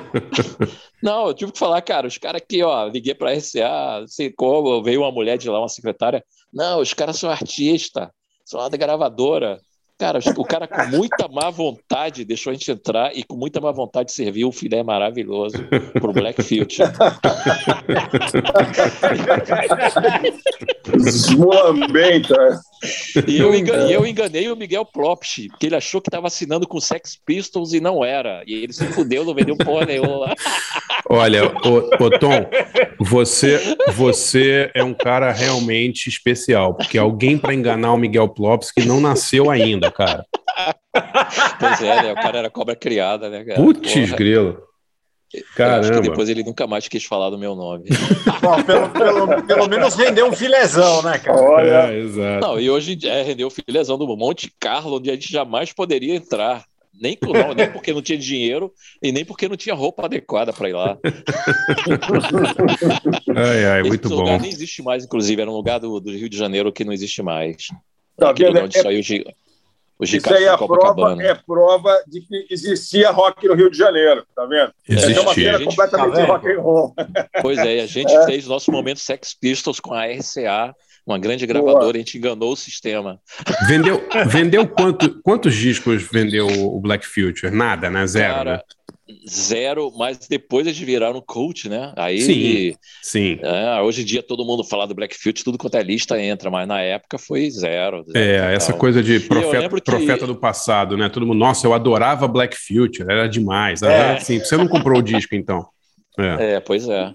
E eu, eu, eu não sei que pé está, a última vez que eu falei com um deles, não sei se foi com o Tantão, com o Satanésio, o Satanésio virou fiscal do, do SUS, sei lá, o Tantão continua fazendo as coisas dele aí. Sim. Continua fazendo um som, ele tem o Tantão e os Fita, que é uma Tantão e coisa os Fita, é. Mas o- eles estavam até hoje, tent- a RCA com o tempo foi relançando né, os, os discos de rock dessa época em CD. Só que os Black Future nunca teve CD, cara, nunca saiu. Que louco, então né? até hoje eles tentam, eles tentam recuperar o material para lançar algum tipo de Agora já não é mais CD, né? Teve uma época que aquela, aquele selo inglês, pô, não sei se era o Far Out, o cara do Far Out queria lançar o CD na Europa. É Mas mesmo? eles não têm, eles não tinham autorização, sabe? Tá, O contrato tá. era muito louco. Então, é, eu não sei Uhum. como é que tá isso. Está preso em algum lugar, em alguma burocracia, o disco do Black Future. Que não coisa, sai né? CD, ninguém pode relançar. Tá mais ou menos assim, até onde eu soube, né? É, Tem- mas tem que, dar, tem, que ver- tem que dar um jeito. É, é assim, agora é complicado, né? Porque isso aí tinha que estar para as pessoas ouvirem, né, cara? É mesmo quando, quando saiu aquela capa da Bispo, Picasso e, e Black Future, eu falei, cara, essa vai ser a edição da Bispo que menos vai vender na história da humanidade, porque era, eram bandas difíceis, não eram bandas fáceis. É, É. Assim, não não, era era, uma fáceis, coisa. não. da- né? Não. Então era. e- mas, mas era legal ouvir. de- Eu adoraria ouvir agora. A hora que você falou, deve ter nos YouTube da vida, mas acho que não tem lançado bonitinho, né? E Não, não merecia, tem. né? Que louco. Você não acha esse disco não, no sebo, você não tem o CD, você não tem nada dele. Não tem nas Porra. plataformas, não tem em lugar Que nenhum. louco. Não tem streaming, não tem nada. E eles chegaram numa fase que eles nunca chegaram, eles nunca tiveram nem a sorte do Gangrena de tocar num lugar, digamos, Zona Sul. Eles só tocaram do centro para Zona Norte, mesmo. Sim. Só tocaram em lugar. Tipo assim, quando, quando o Cine Iris era cinema de putaria mesmo, que não tinha show, eles conseguiram um show lá. É, tocaram nesses lugares tipo Dança e Meia, Tá. de gasolina, sei lá, onde tinha mesmo. Eles não tocaram nunca num lugar oficial. Ah, uma casa de show apresenta Black Future. Nunca teve isso no, no currículo deles. É bizarro. Que louco, né? É, que louco. Por aí, né? É. Ô, O Tom, Picasso Falso não. O Picasso Falso foi queridinho na época da imprensa. Tocaram Teatro Sim. Ipanema e tudo mais. é verdade. O Humberto É. depois tentou uma carreira solo e tal, acabou não rolando, né? É. Pois é. Mas eles Isso- sempre foram queridos, assim, digamos. E sua dica, Tom? É o lado A e o lado B. O lado A e Verdade. o lado B do lado B, né? Do Rio de Janeiro. É, Os dois eram exatamente. lados é. Bs, mas um era o lado A do lado B. Certeza. Engraçado isso. Dicas? É. Qualquer dica? Uma, uma ou duas? Qualquer dica de filme. Você, viu o, o, o É, vou 007, falar é isso? agora. Como o Forasta falou ali no começo, para não estragar, vou estragar tudo para ele. Não. Tô, vou tô, tô- tô tapando o ouvido aqui, hein, porra. Não, não, não vou estragar, não. É o seguinte, né? Esse último filme é o último filme do Daniel Craig, né? Ele falou Sim. que não ia fazer mais, mesmo que pagasse bilhões de dólares para ele, ele não vai mais fazer. Falou que tá velho, não consegue mais fazer aquelas cenas, não tá afim. Aí eles fizeram uma espécie de final mesmo do, do 007 do Daniel Craig, né? É um, tá. é um fecho mesmo da história. E eu acho que você tá fazendo orelha aqui, hein? Não tô ouvindo não, nada. Eu não, tá bom, mas eu não vou dar spoiler, não. Eu acho que eu, já tinha rolado um desfecho no filme anterior. Eu até achei melhor do que esse. Eu não achei esse filme tão bom, porque ele tem muito roteirista, tem quatro roteiristas, entre eles o próprio diretor e, e a Phoebe Waller-Bridge do Fleabag. Aí, quando você está vendo o filme, né? Eu fui na cabine ontem você vê nitidamente que são tipo cenas separadas. Tá, você, tá. Eu, eu, até consigo identificar qual foi a cena que a Phoebe escreveu. Sim, Tem uma cena sim. passada em Cuba, com a Ana de Armas, que é uma agente auxiliar. É uma cena muito boa, dá para ver que foi escrito pela Phoebe. Aí tem uma outra cena que parece um anúncio do Land Rover. Aí eu descobri que é, eu descobri que o, K, o diretor Kari Fukunawa já fez anúncio é. para Land Rover. Então ele fez um anúncio do Land Rover lá de novo no filme. E, e, e, e, ao mesmo tempo que a abertura é uma das melhores aberturas que eu já vi, principalmente dessa fase de Daniel Craig, a abertura é boa pra caramba. E ainda mais se foi filmada em IMAX, eu vi no IMAX, ela é toda pra IMAX essa cena. O desfecho não foi tão legal. Então, eu achei que, sabe, o metade do filme é lá em cima e depois ele vai caindo. Tá? Agora ele, gostei, ele é talentoso. O Fukunaga é talentoso, vilão, né, Tom? É, ele... mas acho que nessa, na hora de emendar os pedaços não foi muito bem costurado. Ele fez o, a primeira, primeira temporada do True Detective, que é bem legal, fez aquele Beasts of No ah, Nation. É, isso, né? isso, isso, isso. Eu acho que por causa do True Detective, né? Deve ter sido até contratado. Ah, sim, o não, foi... O Beast of Nation é muito legal, também gosto. É uma paulada. Eu, eu entrevistei ele tem uns três anos, aí ele veio para aquele Rio Content Market, me chamaram para fazer a entrevista com ele lá. A entrevista ah, foi tá. ele e o M. Night Shyamalan, né, juntos. Uhum. E, cara, ah, ele, já, ele já estava em produção do... do Desse filme. Do 007, cara. O Time to Die, que tá quatro anos, eu acho. Exato, porra, exato. Ele já estava falando do 007 já, já estava, não me lembro se tinha começado a filmar, não, filmar não, mas já estava em produção já. Em pré-produção. Demorou é, para assim, caramba. Em resumo, eu digo assim, é, para ser um desfecho do, da saga Daniel Craig, achei ele ok. Sim. Ele tem partes muito boas, mas tem partes meio estranhas. É, ele é mal, como, como tem muita gente metendo a mão ali, ele é mal costurado, eu acho. Agora, contas, né? esse troço vai passar em algum. Se você não quiser morrer de Covid, vai dar para ver ou vai ter que morrer de Covid em alguma sala aí? É, eu na cabine que eu fui no, no UCI, né, que é uma rede que Sim. tem no Brasil inteiro, também tem em São Paulo, no Nordeste, Brasília. É, eles têm aqueles protocolos, né? Primeiro, tá. aqui tinha que, tem que mostrar o que você está vacinado para entrar. Tá. Até na cabine eu tive que mostrar. Na sala, a cada dois lugares tem aquele X, você tem que sentar dois, dois não e um sim. Sim. E segundo eles dizem, e eu senti isso quando eu fui ver uma outra cabine lá, eles, eles borrifam algo no ar que a gente não percebe. De, a cada 20 minutos eles possam um ionizador, uma parada assim no ar. é, eu, na primeira vez eu até senti um cheiro diferente no ar, na primeira vez que eu fui, mas agora eu não senti. Não sei se é caô ou se é fato, mas eles e, falam. Ionizador no, coisa. ionizador no Rio, imagina se não é caô. Deve ser. O cara deve ter comprado. é, é, é vai, vai, um cara lá e aperta o spray de bom ar, né? É, exatamente. É. Desodorante Aí, Axe. Eu, assim, é. E eu, eu, eu, vou até dizer, eu só tô indo nas cabines que são no UCI, porque além de ter um pé direito alto pra caramba, ele é bem alto que é o IMAX, o... é, é restrita a cabine, né? Tem Sim. 40 pessoas no máximo, assim, tem, tem até menos. Eu fui ver o Tenet, não tinha nem 20 pessoas, e agora tinha umas 30 e poucas. Porque nas, nas outras salas eu não tenho ido mesmo, então eu não sei falar, não sei dizer. Sim, Sala sim. pequena, apertadinha, eu não vou, não. Ah, Mas na cabine dá. que é controlada, todo mundo ali, taraná, eu vou. Não dá. E essa foi só a terceira que eu fui em dois anos, então. É isso. Agora eu só vou voltar para ver Dona mesmo. As outras eu tô evitando. É, do, tá. Dona não tem jeito. Dona, cara, assim, não, Duna não é, é, é, tela grande, né, cara? Tela grande, é. É, Cara, o primeiro grande, Duna, eu me lembro que foi um, o primeiro Duna, o do David Lynch, foi um acontecimento para mim, né, cara? Eu e um amigo meu, de, eu estava na faculdade ainda, eu acho, escola, faculdade. A gente combinou de ver a estreia do Metro Boa Vista aqui no Rio, que era o equivalente do Comodoro de São Paulo. Que, Pô, era, que legal. A, era a única sala que tinha 70 milímetros ainda, né? Então Duna passou lá, cara, naquela tela curva, grande pra caralho. Eu falei, pô, a gente que foi legal, hein? É, foi tipo um, um, um uma, um evento pra gente, né? Só que a gente saiu de lá meio assim e tal. O filme foi legal, mas ao mesmo tempo não era tão legal, mas foi legal. que eu já tinha lido É. o livro. tarará. O livro é difícil mesmo, é difícil. É difícil de, de- de adaptar aquela porra daquele livro. Muita Maravilha. coisa. Muita Pô, Tom, brigadíssimo, viu, cara? Foi, foi demais aí, demais essas Pô, suas participação maravilhosa. lembranças cariocas aí, muito boas, cara. Noite Onde é que- carioca. Onde é que o pessoal te acha, Tom? Fala aí do, do, do Personal Informer, por favor. Ah, é, cara, é uma coisa que até por acaso eu te influenciei, né? A entrar. O... Nos últimos tempos a gente sabe que o jornalismo não tá dando nada, né? Tá todo mundo ou trabalhando em casa ou fazendo freela. Aí, o... através do Flash aí de São Paulo, eu fiquei sabendo que existia o Apoia-se. Ele tá fazendo há um ano ou mais. Ele falou, pô, por que não faz isso também, Tom? Aí eu entrei, né, no site, no Apoia-se, Apoie-se, né? Apoie.c, e criei essa página, o Personal Informer, né? Porque Tom, já tinha outro Tom, sei lá, ó, não deu para fazer meu nome, eu fiz essa. É, que é um site de apoio. Quem gosta de Rio Fanzine, se você que está ouvindo aí, gosta do Rio Fanzine, gosta de saber de coisa de cinema, de streaming, de quadrinhos, tudo que eu fazia, como sempre fiz, música alternativa ou não, eu estou botando tudo lá agora, no, no meu site, no Personal Informer, dentro do Apoia-se, né? Assim, o Barcinski, que inclusive, né, pô, viu lá, gostou também, fez o dele. Foi legal, um tá influenciando o outro e o negócio tá Eu- crescendo ali. Eu assino o Personal pessoas. Informer.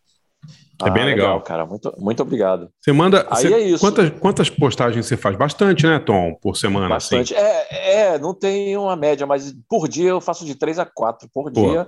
muito legal. Sendo que, como a gente faz aberta e fechada, né, para assinante, Sim. digamos que duas ou três são aquela notícia básica para todo mundo, né?